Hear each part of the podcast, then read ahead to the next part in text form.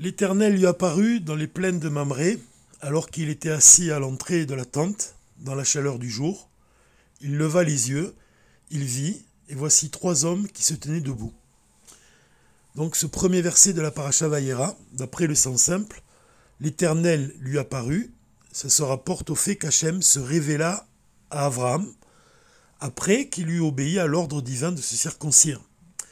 Mais de manière plus profonde, l'Éternel lui apparut ça se rapporte à l'apparition, au dévoilement de l'âme divine dans le corps au moment de la circoncision. Donc l'Éternel y apparu, c'est le dévoilement de l'âme divine dans le corps. Et le rabbi nous, raconte ici, nous rapporte une histoire du rabbi Rachab, que lorsqu'il était un enfant de 4 ou 5 ans, il est entré dans le bureau de son grand-père, et en pleurant, et il lui a demandé, donc au rabbi, il lui demande, pourquoi l'Éternel ne nous est pas apparu à nous-mêmes alors qu'il est apparu à Abraham? Et ça, c'est le point vraiment qui nous montre qu'est-ce que c'est un chassid rabad, qu'est-ce que c'est le rabbi? Le rabbi, c'est celui qui se préoccupe de chaque juif.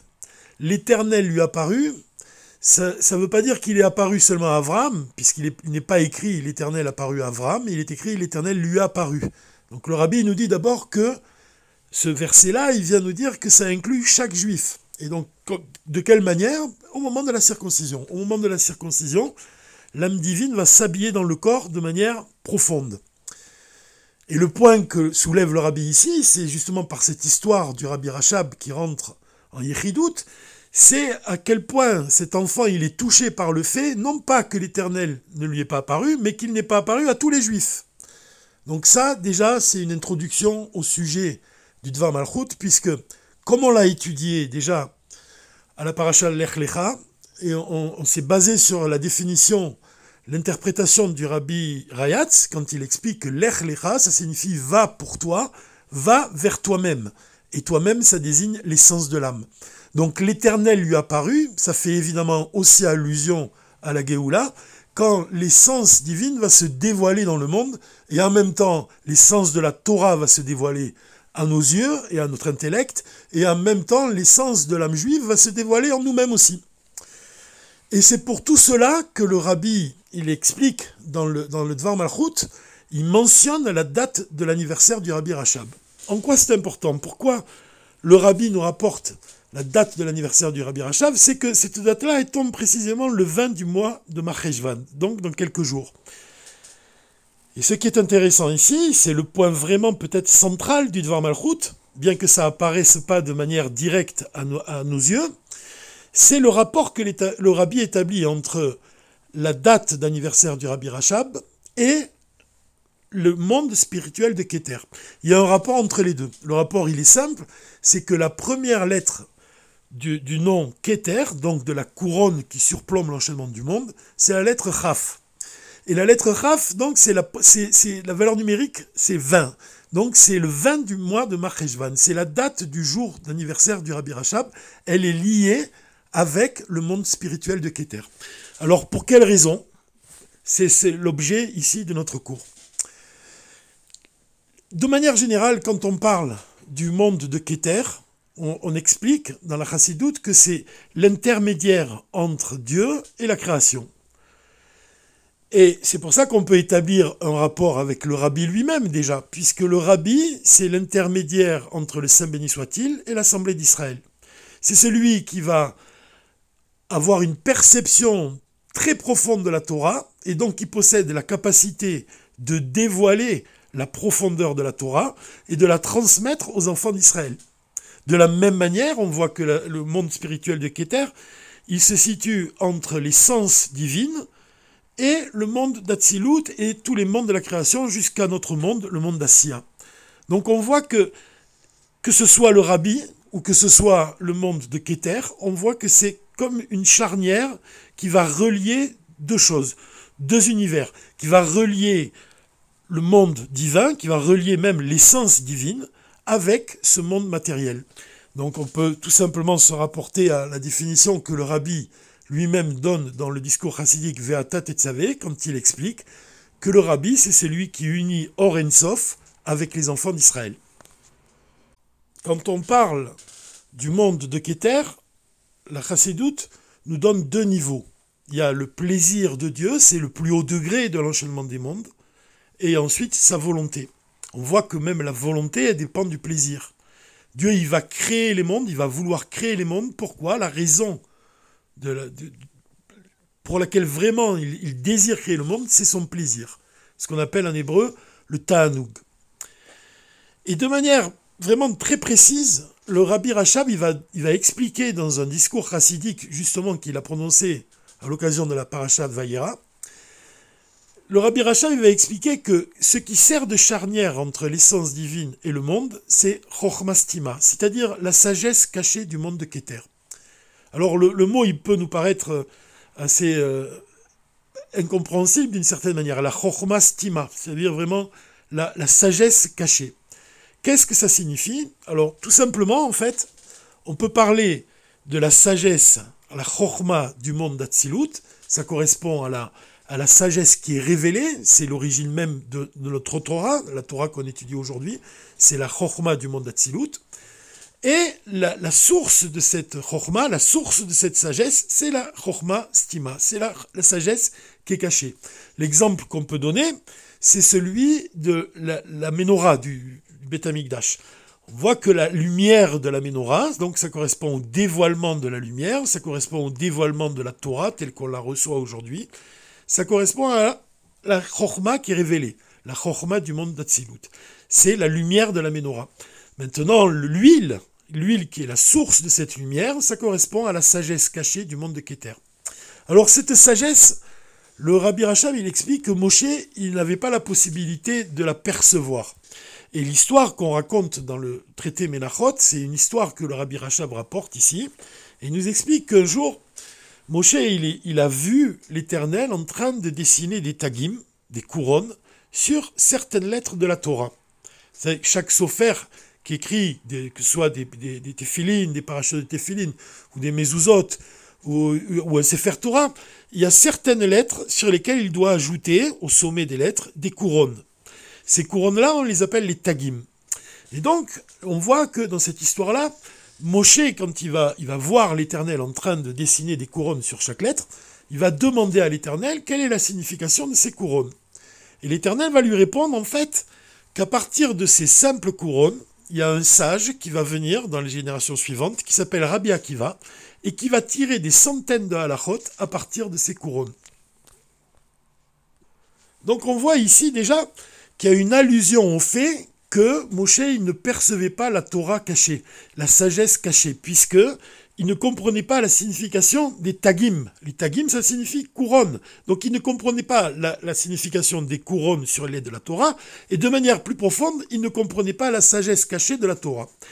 Et quand il a demandé à l'Éternel de rencontrer ce sage, alors Dieu il a fait un miracle, et Moshe s'est retrouvé parmi les, les élèves de Rabbi Akiva, et il a assisté à un cours de Torah de Rabbi Akiva.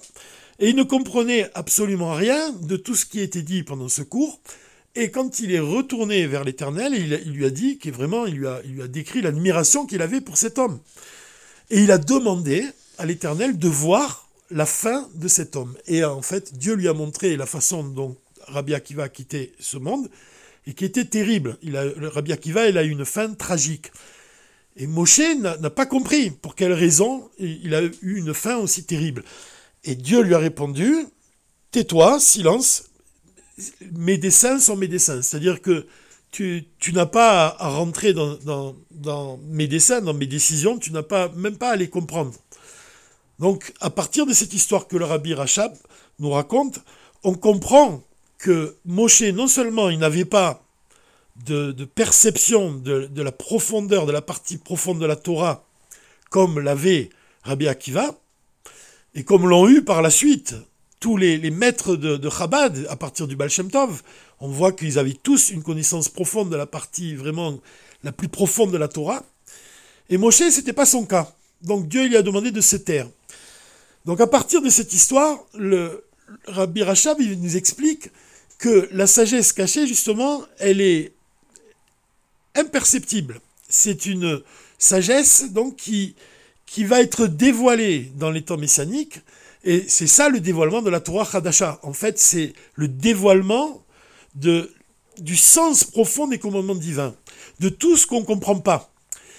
Et en fait, ce qu'on ce qu'on peut voir ici à travers l'histoire qui, nous est racontée, c'est que quand on voit que Moshe il ne comprenait pas la partie, vraiment la, fin tragique de la vie de Rabbi Akiva, on voit en fait que ce qu'il ne comprenait pas, c'est quelque chose que nous-mêmes, depuis le dévoilement de, la chassidoute par le Baal Tov, on a une perception beaucoup, plus profonde de ce, que signifie la, fin de Rabbi Akiva, puisque l'Admorazaken nous, nous enseigne, et après lui tous les maîtres de Chabad, nous enseignent que l'obscurité qu'on voit, les, épreuves qu'on vit dans ce monde, cache en fait une lumière très élevée. Donc c'est tout l'objet de la chassidoute de nous faire comprendre que ce qui nous apparaît comme une réalité qui est parfois tragique, en réalité, ça s'inscrit dans le projet divin. En réalité, Dieu, va envoyer l'obscurité dans, ce monde pour que nous-mêmes, nous, parvenions à dévoiler la lumière qui se cache dans l'obscurité. L'exemple qui est donné par le Rabbi Rachab, c'est celui d'un père et de son fils. En fait, l'amour que le père ressent pour son fils, c'est un amour qui est infini.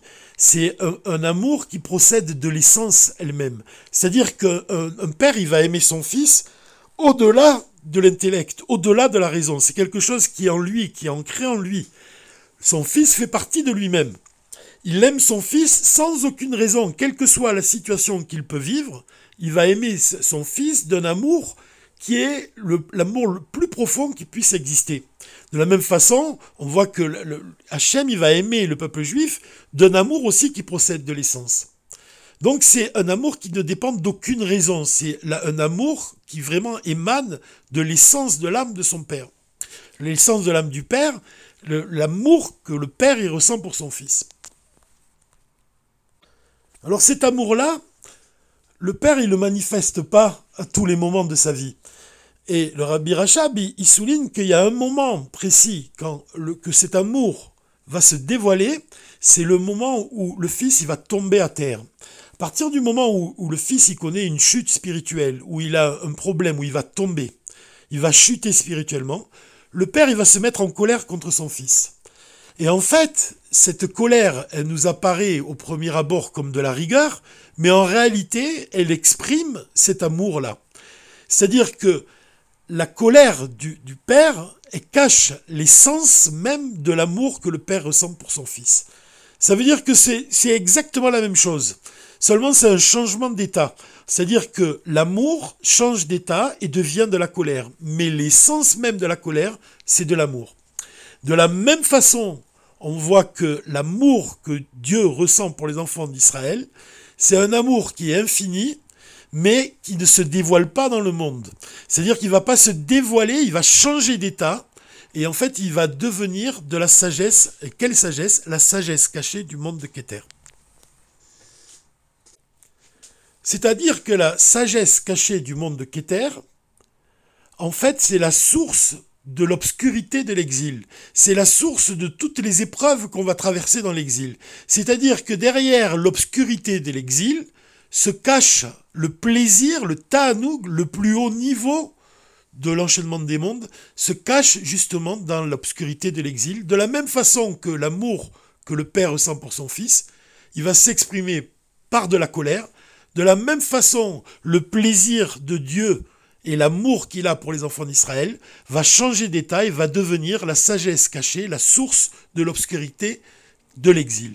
Et c'est pour cela maintenant qu'on appelle la sagesse cachée. On peut comprendre pourquoi maintenant. Parce qu'elle cache en réalité le plaisir de Dieu. Seulement ce qui nous apparaît dans la réalité, c'est l'obscurité. En fait, cette obscurité cache le plaisir de Dieu et la mission de chaque juif, c'est de dévoiler ce plaisir.